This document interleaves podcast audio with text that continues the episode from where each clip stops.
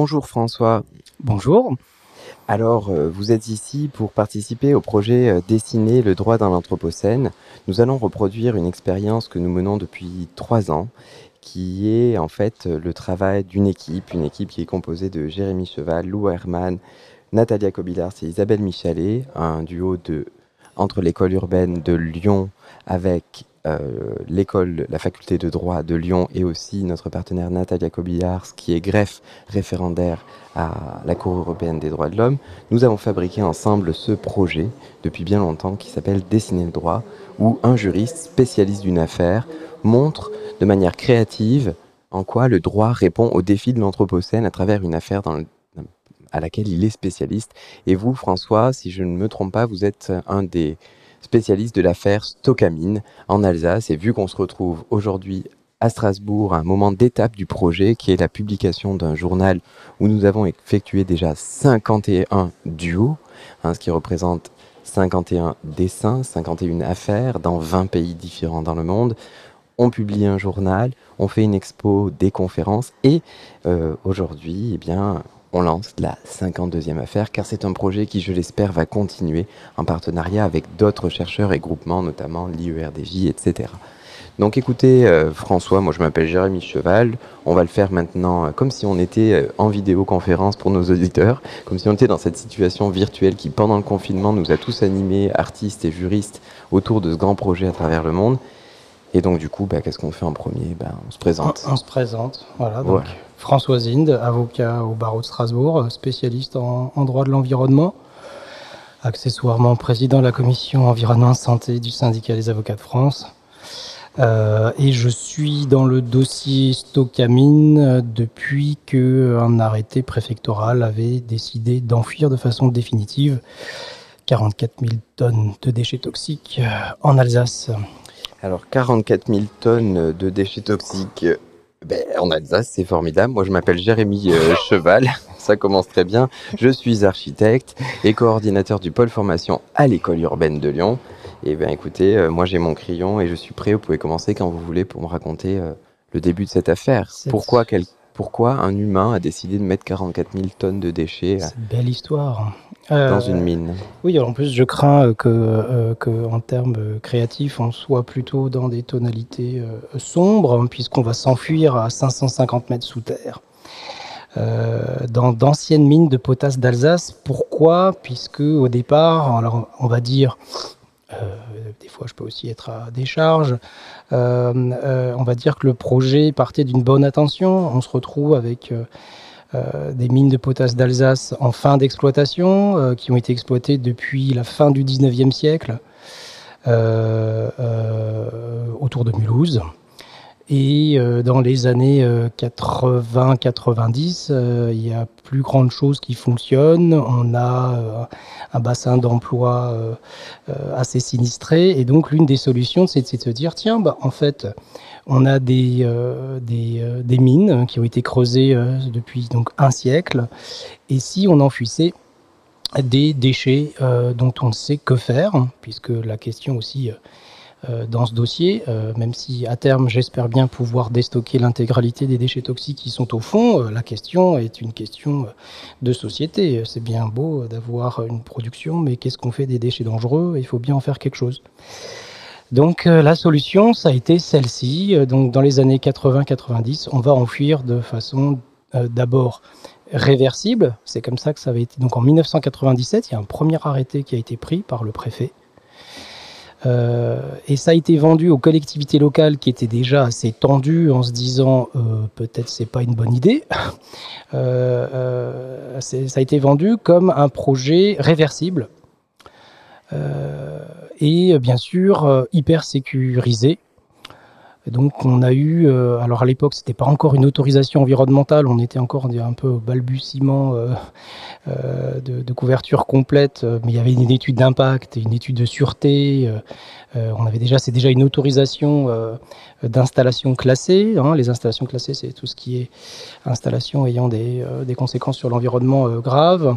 Et donc là, on avait une autorisation préfectorale et donc on avait un certain nombre d'études, toutes menées par de près ou de loin le corps des mines donc là c'est ma partie, j'attaque le corps des mines, euh, qui ont toutes conclu de façon définitive et inébranlable que les mines de sel ne bougeront pas, que c'est sécurisé, qu'il n'y a aucun risque de de fuite vers la nappe phréatique ou vers euh, n'importe quel euh, milieu naturel et que tout serait organisé pour que ce soit réversible. C'est comme ça que c'est arrivé. Donc il faut quand même savoir qu'au départ, ça a été autorisé pour 320 000 tonnes de déchets toxiques, ce qui n'est pas rien.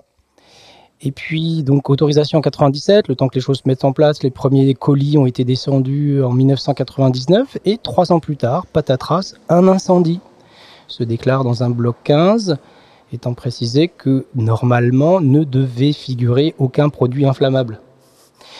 Notamment parce que là où s'est déclaré l'incendie, c'était des déchets amiantés, qui, je pense qu'on n'a pas besoin de faire un bac scientifique pour le savoir, par définition, l'amiante n'est pas inflammable. C'est pour ça qu'on avait quand même recouvert tous nos bâtiments pendant euh, des décennies et des décennies. Donc incendie, euh, euh, avec intoxication du personnel, hein, des, des, travailleurs et des mineurs.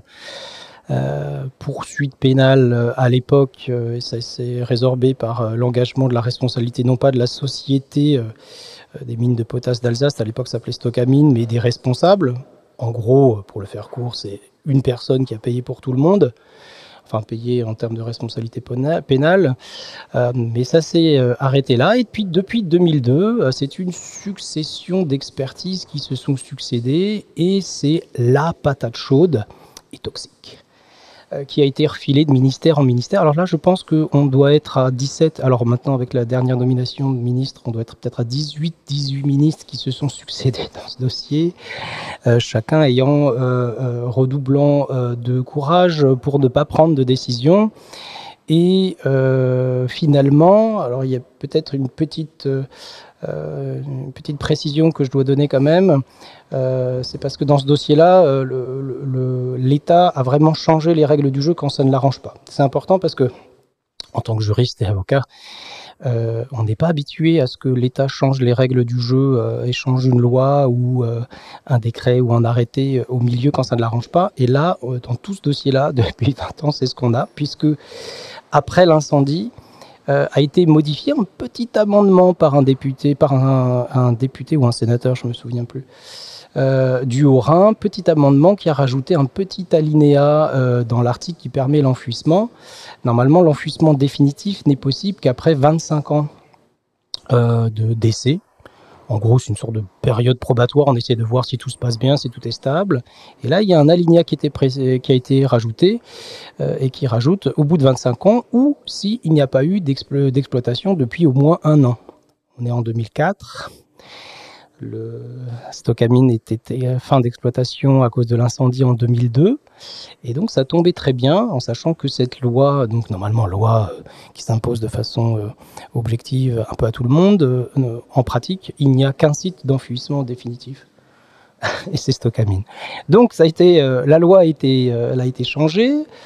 Euh, je ne sais pas si je peux déjà, je, peux faire un saut temporel en disant j'ai essayé euh, par la voie d'une question prioritaire de constitutionnalité euh, de contester cette loi. Donc là, c'est la part créativité parce que quand on fait avec les textes qu'on a, eh ben, il, faut qu'on essaye de, trouver des solutions. Et l'une des solutions que j'ai essayé de trouver, c'est d'invoquer dans le préambule de la charte de l'environnement les générations futures ça s'y prêtait quand même particulièrement, puisque euh, euh, dans ce dossier, donc je reviens de nouveau en arrière, euh, en 2017, donc quand a été autorisé de façon définitive l'enfouissement de, ces déchets, y compris les ingénieurs du corps de mine reconnaissaient qu'avec toutes les précautions qu'on pourra prendre, il y aura un moment donné, c'est important de dire à un moment donné, parce qu'en fonction des expertises, c'est au bout de 300 ans, des fois 72, des fois 500, et euh, pour beaucoup 1000, voire 10 000 ans, euh, il y aura une fuite euh, de ce qui se trouvait dans les mines dans la nappe phréatique. C'est assez contre-intuitif parce que quand on y pense, l'enfouissement il est sous la nappe, donc on se dit, bah, si c'est sous, on voit pas comment ça remonte. Et en fait, c'est un peu euh, comme quand on presse une banane. Hein. Ben, quand on presse, euh, il y a un tour qui ressort. et puisque on a le toit des mines qui s'affaisse progressivement par des effets euh, classiques géologiques qui ont été d'ailleurs largement sous-estimés pendant un temps parce que justement ça nous a été vendu comme très stable et on s'est rendu compte 4-5 ans plus tard que tout s'écroule. Donc l'argumentation d'il y a 20 ans, c'était dire vous inquiétez pas, c'est stable sur des milliers d'années. Euh, quelques années plus tard, on constate que les toits s'écroulent. Et maintenant, l'argument qu'on nous sort depuis 20 ans pour ne pas déstocker les déchets, c'est on peut plus parce que tout c'est déjà en train de se casser la gueule. donc voilà, c'est un peu là où on en est. Euh, et donc en 2017, voilà, on autorise de façon euh, définitive ces déchets. Peut-être précision, sur les 44 000 tonnes de déchets toxiques, on a une sorte d'inventaire à l'après-vert de tout ce qu'on n'aimerait pas avoir dans sa salle de bain. Arsenic, mercure, plomb, cadmium, déchets phytosanitaires, donc pesticides, déchets médicaux, euh, résidus d'incinération, des métaux lourds. Euh, pour vous dire, euh, lorsque des inspecteurs sont descendus à la suite de l'incendie pour essayer de comprendre euh, les causes de l'incendie, puisque euh, rien ne devait brûler, il fallait bien comprendre qu'est-ce qui s'est passé. La consigne qui avait été donnée par le juge d'instruction à l'époque euh, et par les experts, c'est que les inspecteurs ne pouvaient pas rester plus de 30 minutes aux abords de ce bloc 15 qui a pris feu, pour vous donner un peu l'idée de, de l'ambiance qui est là en dessous. bloc qu'on n'a jamais pu, aucun expert indépendant n'a pu visiter ces blocs depuis 20 ans malgré différentes demandes. Euh, voilà. Même les sénateurs et députés, quand ils sont descendus, on leur a fait une présentation de tout ce que vous voulez, sauf des déchets, et surtout pas le bloc 15. Donc, euh, en 2017, on décide, euh, il y a eu des concertations publiques. L'ensemble des collectivités locales et de la société civile s'est opposé, hein, avec, dans le vocabulaire adverse, c'est de dire, ben, c'est le syndrome pas dans mon jardin, qui peut s'entendre. Hein. Euh, euh, sauf que là, on part quand même de la nappe phréatique, la plus grande d'Europe, euh, qui, alimente bon an mal an 8 millions de personnes, France, Allemagne, Pays-Bas. et avec souvent encore, ça c'est ce qui implique aussi une créativité pour nous, souvent des études uniquement concentrées vers les impacts sur la santé publique et donc sur la potabilité de l'eau. Par contre, les interactions avec les écosystèmes du nappe phréatique euh, et notamment les perturbateurs endocriniens, alors ça c'est quelque chose qui passe sous les radars. Euh, et donc ça aussi, ça a été un, euh, de nos arguments et que je continuerai d'évoquer, c'est que la nappe phréatique, elle alimente pas seulement en eau potable, mais elle alimente tout, le milieu aquatique superficiel. Et c'est toute l'agriculture qui puise dans la nappe phréatique et une partie de l'industrie. Donc euh, c'est quand même euh, et donc euh, on a aussi une dimension transfrontière entièrement niée par le ministère de la Transition écologique, hein, qui nous disent que dans les estimations les plus pessimistes, la nappe de saumure polluée qui pourrait éventuellement sortir ne sera que sur un périmètre d'une centaine de mètres au droit du site, et donc ne traversera pas les frontières, mais avec des modélisations dont même le responsable de l'Adréal, alors à l'époque c'était l'Adrir, euh, reconnaissait que ben, la difficulté de la modélisation, c'est que euh, c'est sur du millier d'années et que ça, c'est un certain nombre de, paramètres à prendre en compte. En tout cas, 2017, malgré tout, décision est prise d'enfuir de façon définitive et de façon assez unique en Alsace, l'Alsace n'est pas connu quand même pour son ouverture d'esprit totale en matière politique, on a tout corps confondu, enfin tout parti politique confondu, euh, un positionnement des collectivités locales, euh, notamment du conseil régional qui a été dans la procédure depuis le début, à, l'époque le département du Rhin, maintenant la collectivité européenne d'Alsace, mais aussi différentes communes, sauf la commune concernée, parce que bon, bah, peut-être qu'elle doit avoir un retour en, termes de... Euh, contribution foncière, euh, euh, mais euh, se, sont toujours opposés et on, donc on a contesté cet enfouissement définitif. Et dites-moi, François, j'aimerais bien savoir, parce que vous avez parlé du fait que qu'on ne pouvait pas accéder dans le bloc 15, mais, mais pourquoi et est-ce que ça qu'est-ce que ça fait en fait le fait qu'on puisse pas y aller pour voir ce qui se passe? C'est quand même assez inquiétant d'une certaine manière. Oui. Alors ça pose pour, pour, moi ça pose plusieurs problèmes éthiques et juridiques. Premier problème, euh, euh, puisque un incendie euh, s'est déclaré là où il ne devrait pas être vu, ce qui a été répertorié, L'enquête pénale en cours à l'époque s'est concentrée sur la mise en danger d'autrui, avec raison, hein. enfin je pense que j'aurais peut-être fait la même chose en tant que juge d'instruction, s'est concentrée uniquement sur la mise en danger d'autrui et donc des travailleurs.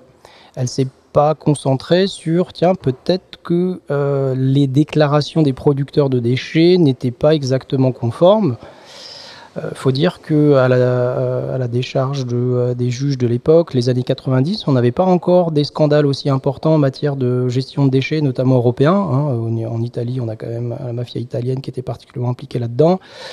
Ça n'avait pas la, la, même importance et donc il y a toujours une foi Aujourd'hui encore, euh, euh, d'ailleurs, je trouve par l'administration, ou une mauvaise foi en fonction de où on se, se place, de faire confiance aux déclarations euh, dans matière d'installation classée, déclarations des producteurs de déchets ou de l'exploitant. Ce qui me pose toujours un problème, parce que tant qu'on a un exploitant qui n'a aucune raison, euh, enfin qui respecte le droit, voire même proactif, voire euh, a une culture de l'environnement, heureusement ça existe, euh, quand en revanche euh, on peut avoir des considérations économiques, c'est forcément on pourrait avoir tendance, et ça c'est déjà vu dans différents dossiers, où on va enfuir euh, des déchets en les répertoriant par exemple comme déchets amiantés, puisqu'on sait qu'on va pas ouvrir le fût pour voir ce qu'il y a dedans, alors qu'en fait il y a d'autres déchets qui auraient peut-être coûté bien plus cher en termes de gestion et, euh, par la suite. Donc euh, le problème euh, juridique premier et moral, c'est de se dire, tiens, euh, euh on n'a jamais su vraiment ce qu'il y avait euh, dans ce bloc 15-là, c'est 1629 tonnes. 1629 tonnes qui se sont mêlées, comme il y a eu un incendie, Euh, L'incendie euh, a, a, créé une certaine température. Euh, les pompiers qui sont arrivés, comme ils ne savaient pas quelle était la cause de l'incendie, la règle de base du pompier, c'est pas de mettre n'importe quoi euh, sur, euh, sur des produits hautement toxiques. Donc, ils y sont allés à l'eau. Et sel et eau, je pense que voilà, on est besoin d'un bon chimiste, et ben ça se fond. Et donc tous les toits se sont mêlés euh, aux produits, et donc on a 1629 euh, tonnes mélangées à à peu près 30 000 tonnes euh, de sel contaminé. Je précise que dans les 44 000 tonnes que je vous ai dit tout à l'heure, ça, ça sera, il y a 30 000 tonnes de sel contaminé, une sorte de blob informe qui, qui se crée. Et, euh, et, donc ça pose un problème parce que euh, c'est pour ça que j'ai euh, fait des pieds et des miens pour saisir le pôle régional environnement de Strasbourg d'une enquête pénale en disant qu'il pouvait y avoir éventuellement une gestion frauduleuse, enfin une organisation frauduleuse de la gestion des déchets parce qu'on se retrouve avec un gros problème que qu'on qu rencontre des fois en droit, c'est les problèmes de prescription. Si jamais les producteurs de déchets ont mis en place, euh, se sont organisés pour mettre des déchets qui ne devaient pas y être, ben c'est arrivé en 99, il y a prescription de longue date. Hein. En matière délictuelle, c'est 6 ans, et en environnement, on n'a que du délictuel. Donc euh, on se retrouve sauf fraude. Donc c'est un petit peu ça que j'ai euh, que, j'essaye de faire. Donc pour moi, euh, c'est pour ça que aussi nous sommes intervenus pour obtenir. J'ai essayé de faire une sorte de guérilla juridique, d'attaquer sur tous les plans, parce que c'est un peu quand même David contre Goliath, parce que je représente l'association agréée pour l'environnement Alsace Nature. Et qui, a été pendant longtemps la seule à avoir un intérêt à agir, parce que tant le conseil régional que Euh, la qualité européenne d'Alsace avait été considérée pendant longtemps comme n'ayant pas d'intérêt à agir, donc on, a au moins cette présomption d'intérêt à agir, c'est ce qui donne notre force en tant qu'association euh, que je représente. Euh, on, a essayé de, tout faire en sorte pour suspendre les travaux, et on vient de réussir. Au niveau administratif, pas encore devant le juge pénal. Les entretiens Anthropocène.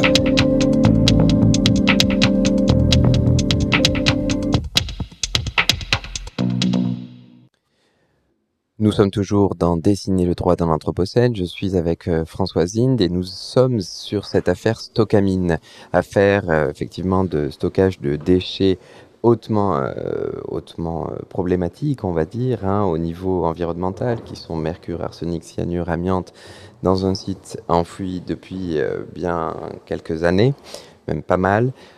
Eh bien, François, on en était au moment où, euh, eh bien, il y a du rebondissement dans cette affaire. Le tribunal administratif a donné une dernière décision en mai dernier, si je ne me trompe pas, par rapport aux travaux qui étaient mis en place Parce que ce combat, vous avez expliqué, était sur euh, bah, comment vérifier finalement les, déchets qui étaient enfouis, mais comment ensuite euh, cette affaire euh, est en train d'évoluer? Qu'est-ce que le devenir de ces mines? Oui, alors ça s'est fait en plusieurs temps, mais à partir du moment où ils ont autorisé de façon définitive, ils ont par la même occasion pris l'option euh, ils ont écouté euh, les collectivités. Euh, dans le cas de l'enquête publique aussi, ils ont écouté, mais sans, sans se positionner, le positionnement de tout le monde qui demandait un déstockage de la totalité des, des déchets qui s'y trouvaient au fond, et eux étaient plutôt pour l'option confinement. Donc en gros, soit on sort les déchets. Alors il y a déjà des déchets qui ont été sortis hein, entre 2014 et 2017. Il y a des déchets de mercure qui ont été sortis. Euh, alors, pour la petite histoire, c'est assez rigolo parce que on nous dit qu'on ne peut pas déstocker l'ensemble des déchets, mais de 2014 à 2017, ils se sont amusés à chercher les petits colis de déchets euh, mercuriels, à déplacer tous les autres déchets là en bas pour prendre les déchets mercuriels et les sortir. Et donc aujourd'hui, aujourd'hui pourquoi plus le mercure euh, qu'un autre déchet? Parce que le mercure avait des impacts en termes de solubilité dans l'eau et de danger euh, dans l'eau euh, qui ont été considérées euh, par les études comme les plus dangereuses. Sauf qu'on s'est rendu compte que dans les études qu'ils avaient menées, ils ont étudié molécule par molécule ou produit dangereux par produit dangereux. Et par exemple, ils n'ont pas étudié l'effet cocktail que pourraient avoir ces produits. ce qui nous posait quand même un problème méthodologique scientifique assez important. Ça aussi, ça implique en termes de créativité, ça implique de euh, on lit les rapports, euh, le trois quarts euh, n'est pas du tout accessible à un juriste, et donc il faut avoir des personnes référentes pour pouvoir nous traduire ce qui est dit, et donc rapidement on arrive à se rendre compte qu'on a des problèmes méthodologiques par rapport à ça, et on minimise le risque, on se concentre. C'est une décision politique qui a été prise par Ségolène Royal. à l'époque, au départ, c'est Delphine Bateau qui a dit stop quand elle était de façon très euh, provisoire ministre de l'Environnement. D'ailleurs, je crois que Ségolène Royal n'est pas restée bien plus longtemps.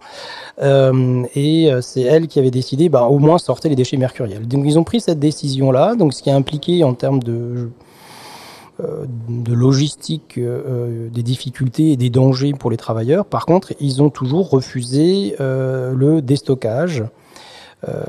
et ça, ça a toujours été quelque chose qui nous a assez surpris parce que les Allemands, qui sont pas connus euh, pour un, esprit fantaisiste, euh, avaient eu des problématiques comparables euh, dans la mine de Haas en Basse-Saxe, où les Allemands avaient aussi eu une bonne idée d'enfuir des déchets radioactifs dans une mine de sel. Et comme leurs homologues français, ils ont aussi dit ça passe, ça, va tenir. Et puis, comme leurs homologues français se sont rendus compte, mince, il y a de l'eau qui s'infile partout, euh, mince, euh, ça, ça, pollue la nappe phréatique. Et les Allemands ont décidé, euh, euh alors eux, c'était, c'était pas en tonnage, c'était 125 000 fûts.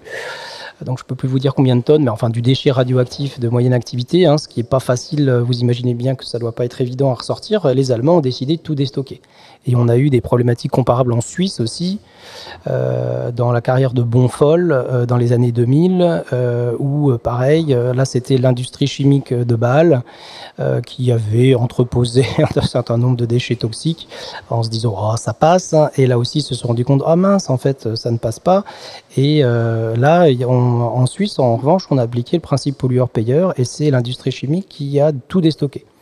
Et en France, on décide du contraire, on décide de confiner qui est un petit peu une ouverture de boîte de Pandore à tous les fantasmes, parce que quand on refuse de nous pouvoir accéder euh, aux mines, euh, quand on refuse d'avoir un inventaire complet euh, des déchets, et quand on s'obstine à vouloir absolument recouvrir de béton ce qui s'y passe, et eh ben, quand on a une opacité, ben il y a voilà, l'imagination. Du coup, ça veut dire, ce que vous avez dit au départ, que c'était une capacité de 320 000 tonnes de déchets. Est-ce qu'on est en train de parler là de 320 000 tonnes de béton? Non. Ils vont euh, remblayer euh, le bloc 15 notamment, celui euh, où il y a le blob, et ils vont recouvrir et faire des barrières de confinement en béton. Hein. Le marché public a été octroyé à, à Bouygues d'un béton spécial. Euh, ils vont euh, remplir, recouvrir de béton les autres déchets euh, qui ne sont pas dans le bloc 15. Donc en gros 1629 tonnes seulement et les 30 000 tonnes de déchets du bloc 15. Et puis les, le reste, les 42 000 tonnes et les poussières.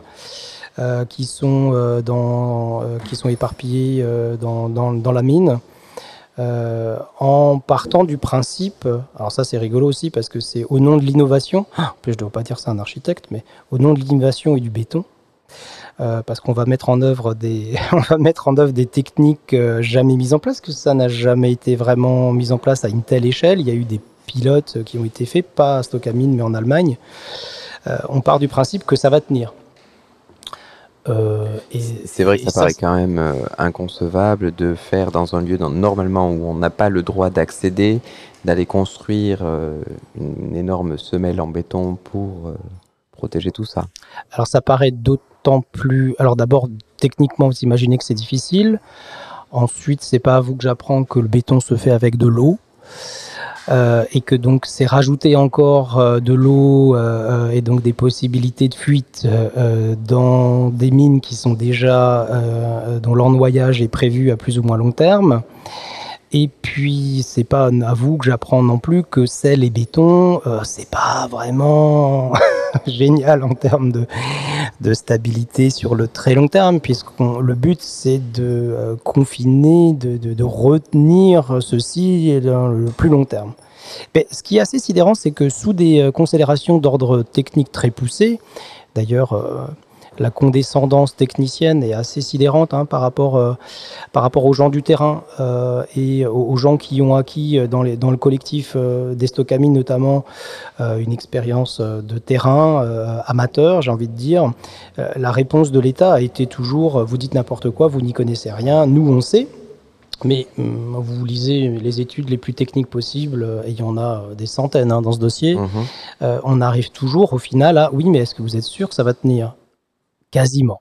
Euh, finalement, la réponse est toujours quasiment, et euh, moi je réponds on n'en sait rien puisque euh, on n'a pas beaucoup d'architectures qui ont tenu des milliers d'années, surtout dans une telle configuration.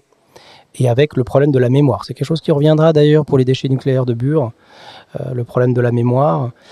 Il y a une sorte de fascination technologique, c'est pour ça que je vous regarde en tant qu'architecte, une fascination technologique pour dire on va y arriver, on sait faire et j'ai aucun doute qu'ils y arrivent et qu'ils savent faire. Par contre, de se projeter sur des, temporalités de centaines d'années, de milliers d'années, euh, c'est quelque chose que je crois qu'on ne sait pas faire. Et surtout pas le technicien, à la limite le philosophe. Mais euh, et encore là, on est sur une temporalité de quelques milliers d'années. Hein, euh, sur les enfussements déchets nucléaires, on sera sur des centaines de milliers d'années. Euh, on n'a pas besoin d'être un grand historien non plus pour se rendre compte que 500 ans en arrière, on n'en était pas là aujourd'hui, et que d'autres civilisations se sont cassées la gueule, et on ne sait pas ce qu'on va devenir nous. Et d'ailleurs, l'avenir n'a pas l'air hyper rassurant en termes de réchauffement climatique et ce genre de choses. Donc ça veut dire quoi Dans 1200 ans, est-ce qu'on sera en capacité d'avoir bien compris euh, ce qu'il y avait euh, là en dessous? Est-ce qu'on sera en capacité de euh, gérer une pollution de la nappe phréatique qui s'étalerait Est-ce que les normes aujourd'hui que je considère, hein, je ne suis pas le seul, hein, mais euh, je, fais confiance de ce côté-là aux scientifiques, que je considère comme obsolètes en termes de potabilité, hein, notamment des perturbateurs endocriniens. Euh, euh, est-ce que dans 500 ans, s'il y a une fuite de tous ces déchets toxiques, est-ce qu'on ne va pas se rendre compte qu'il y a des conséquences bien plus importantes, notamment cancérigènes et ce genre de choses? Mais oui, vous parliez de réversibilité. Mmh. Bon, alors là, je ne vais pas prendre mon rôle d'animateur radio, mais en fait, j'aimerais quand même revenir sur le fait que que du coup, vous, quand même, euh, vous me permettez de réfléchir à cette question en tant qu'architecte, hein, bien sûr, et de, et c'est là en quoi on se rejoint, parce que moi je travaille en tant qu'architecte, mais plus sur les enjeux de la recherche et de l'anthropocène. Et bien sûr, je vous rejoins également sur le fait que de l'architecture de plus de 500 ans, c'est très rare d'en trouver dans une ville. Donc effectivement, la ville n'est pas une stase, les constructions ne le sont pas, hein, et tout même, euh, pareil pour les décharges. Donc c'est un message finalement à garder toujours en tête sur le fait que euh, toute construction, du moins en tout cas pour les habitats, l'éternité n'est pas vraiment un, concept à part une idée plus ou moins de on va dire de l'ère historique des humains et que si on le regarde à bien d'autres échelles, ce qui est un peu le cas ici, puisqu'on rentre quand, même dans des strates géologiques d'une mmh. certaine manière, mmh. eh bien on se rend compte que finalement la temporalité de ce désastre sous, sous nos pieds. hein. J'ai l'impression que c'est sous nous. Ah bah, c'est euh, sous nos pieds. Hein. Ah oui. Enfin, euh, Mulhouse, euh, c'est pas bien loin. Hein. Et oui. Et la nappe phréatique, c'est la la même. phréatique, elle s'étale de partout. Elle est à moins d'un mètre du sol pour une bonne partie de l'Alsace. Donc euh, c'est- vraiment, c'est vraiment juste là. hein. Donc c'est une sorte de bombe à retardement. euh, euh, euh, on, est, vraiment dans une dimension dystopique. euh, Il y a une série allemande euh, Dark là qui, euh, qui était sur des déchets euh, radioactifs, qui a dû vraiment s'inspirer de ce qui s'est passé en Allemagne. Mais euh, oui, oui, ça, pose un problème, surtout que en termes d'architecture de l'extérieur, alors bien sûr, on a toutes les données euh, euh, vent, pluie, etc. Mais là aussi, dans une configuration avec d'autres défis technologiques, hein, de pression géologique, de séisme, de- d'humidité, de, sel. Euh, c'est pas génial en, termes de, de construction destinée à être très solide. Alors moi, ce qui m'intrigue, et du coup j'aimerais bien vous entendre là-dessus, parce Ouais. que finalement j'ai l'impression qu'on a creusé un trou qui est en fait une énorme impasse de 550 mètres euh, sous nos pieds, Mm. et que cette impasse-là, même si on la coule euh, sous le béton, ou même si on efface tout ce qu'on a fait, on n'y arrivera pas. Il y aura toujours finalement euh, ces traces. On peut, on peut faire tout ce qu'on veut pour cacher ces preuves-là. Finalement, là vraiment, c'est de l'anthropocène dans de l'extractivisme, et c'est sur cette couche-là qu'on rajoute... euh, Ah ouais, ouais, ouais, mais là c'est vraiment, euh, ouais, ouais, c'est, euh, c'est vraiment l'illustration d'une réflexion à court terme et d'un legs aux générations futures ou d'un patrimoine commun bien pourri qu'on lègue aux générations futures. Ça pose vraiment, on s'inscrit vraiment dans l'anthropocène avec ces idées. Euh. Alors moi, je mets ça sous le nom d'une... bah, Je ne peux pas... Le, qualificatif de fascination euh, reste euh, fascination par rapport aux défis technologiques.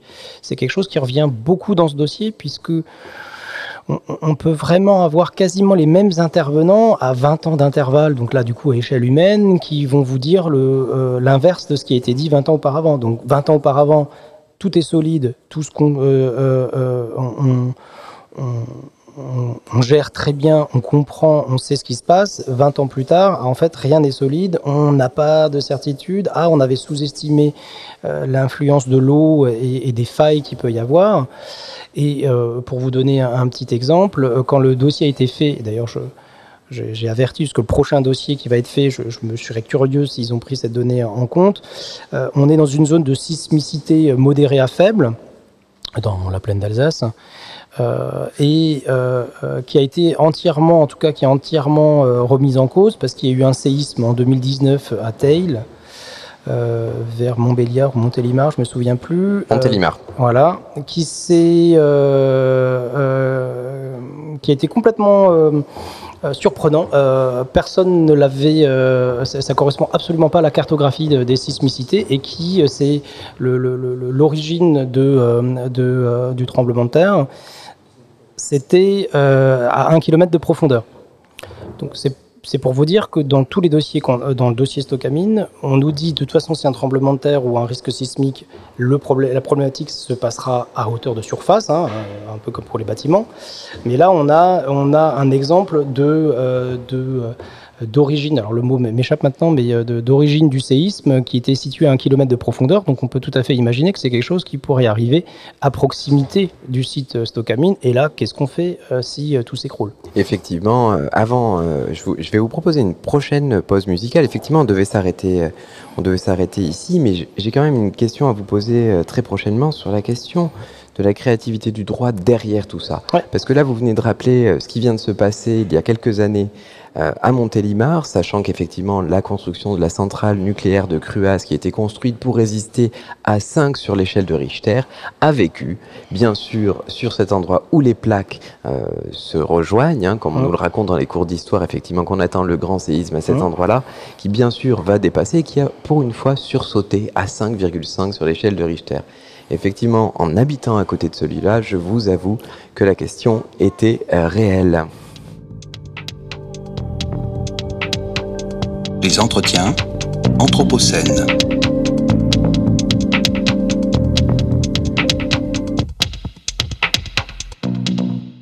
Je me permets de, vous demander, si c'est possible, de nous dire un petit peu euh, les impacts de la créativité du droit ou qu'est-ce qu'ils vont faire comme outil à travers tout ce qui a été euh, produit jusqu'à présent. C'est-à-dire, bon, moi, en ayant participé à ce projet Dessiner le droit d'un anthropocène, je sais qu'il y a un des principes qui m'a vraiment surpris, c'est celui du principe de précaution.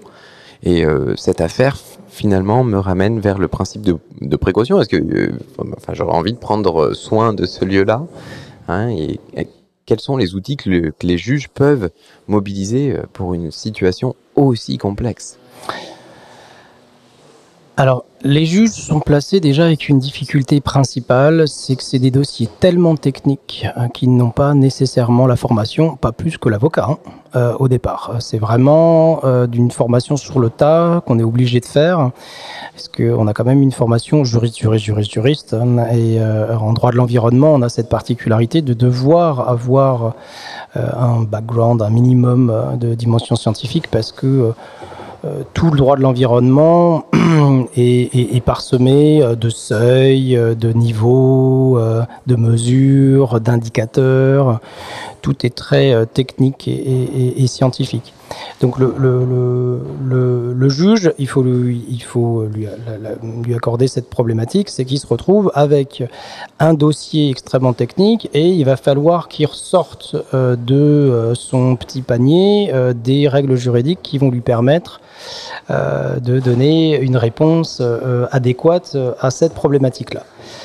Dans ce dossier, nous, on a essayé d'invoquer je pense, à peu près tout. Alors, on n'est jamais limité et on sera jamais limité et je continuerai toujours à essayer de trouver des solutions.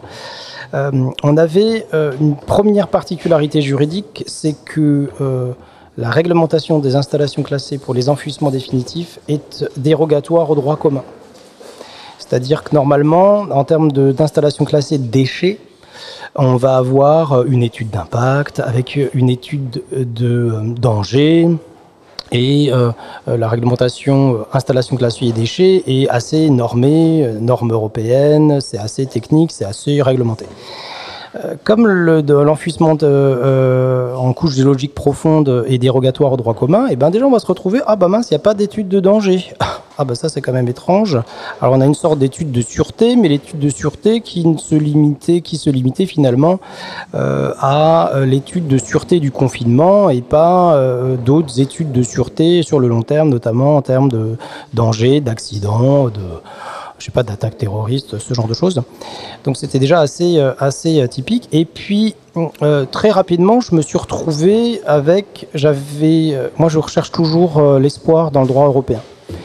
Euh, face aux juridictions administratives, euh, de façon générale, quand je fais des dossiers aussi en biodiversité, euh, là où je, puise, c'est dans le droit européen, et il se retrouve que la notion de réversibilité n'existe pas en droit européen, et que l'enfouissement définitif est possible. Donc je me retrouve avec pas d'outils opératoires pour pouvoir contester. Et le principe de précaution, il est retenu de façon très restrictive par les juges administratifs parce qu'il y a l'idée d'atteinte grave sur l'environnement ou, euh, ou la santé humaine, donc ça, on l'a, encore que le terme de gravité a été considérablement minimisé par, euh, euh, dans l'étude d'impact, puisqu'ils vont nous dire, non, non, mais on a débarrassé les plus dangereux, le reste n'est pas soluble, ça va arriver, mais c'est d'ici euh, 1000 ans, et finalement, ça va pas changer fondamentalement la potabilité de l'eau. Donc on, se retrouve avec en plus une difficulté de contre-expertise.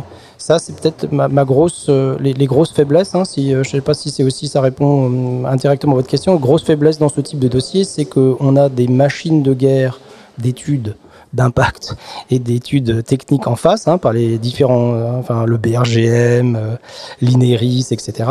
Et nous, on se retrouve avec soit des bénévoles retraités euh, ou bénévoles du CNRS, ou mais qui peuvent intervenir qu'à titre bénévole ou anonyme. et donc, j'ai dû sortir de mon chapeau un expert qui était intervenu, un expert suisse euh, qui était intervenu à l'époque et qui a géré des déchets, notamment radioactifs en Suisse, pour que j'ai enfin une oreille, enfin, quelqu'un qui me dise mais si c'est possible de déstocker et non ça va pas tenir et euh, le danger il est toujours là.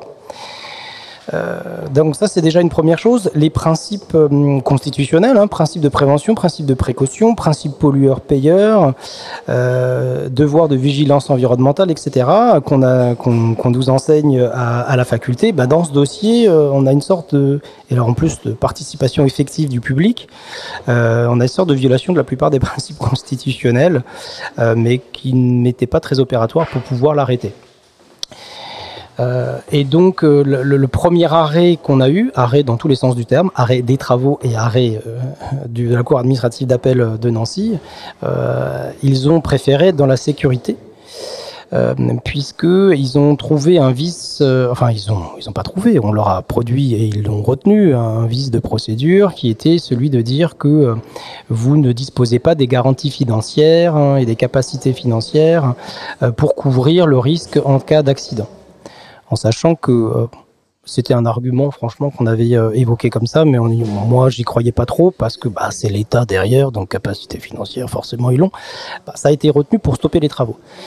Donc nous, en termes de créativité, euh, ça implique toujours euh, de revoir ce qui se passe en droit comparé, enfin le droit comparé, euh, droit européen et droit comparé, c'est la clé, voir qu'est-ce qu'ils font les, gens d'à côté. Et on, a de la chance, les Allemands et les Suisses, bah voilà, comme je vous ai dit tout à l'heure, ils ont déjà dû réfléchir à ça. Et en termes de créativité, ben moi, ce que je suis en train de faire, c'est d'essayer de, enfin, pas d'essayer, je me mets en rapport avec la société civile et les collectivités locales qui étaient intervenues dans la gestion des déchets en Suisse et en Allemagne pour me dire, ok les gars, vous avez fait comment Euh, Qu'est-ce qui s'est passé Pourquoi vous déconfinez Pourquoi euh, le béton n'a pas été retenu Euh, Est-ce que ça c'est possible Est-ce que et, et, et- et de voir finalement le, le retour, que ce soit juridique ou technique. Eh bien, écoutez, Sylvain, on va devoir. pas du tout, François. François. Alors, celle-là, Sylvain. je suis tout à fait désolé, Non, je m'en aucun souci. euh, Sylvain, ça me va, la forêt, tout ça. C'était passionnant et euh, écoutez, moi j'en suis à une coupe euh, transversale sur les différentes tr- strates de cette histoire. Euh, merci beaucoup pour cette affaire Stockamine, Merci à pour vous. la présentation et écoutez, on essaiera de vous faire suivre l'aventure de cette affaire Bah qui oui. va être dessinée effectivement et espérons que la suite en cassation et tout le reste Ah oui. nous amène quelque part. Ok. Merci à vous.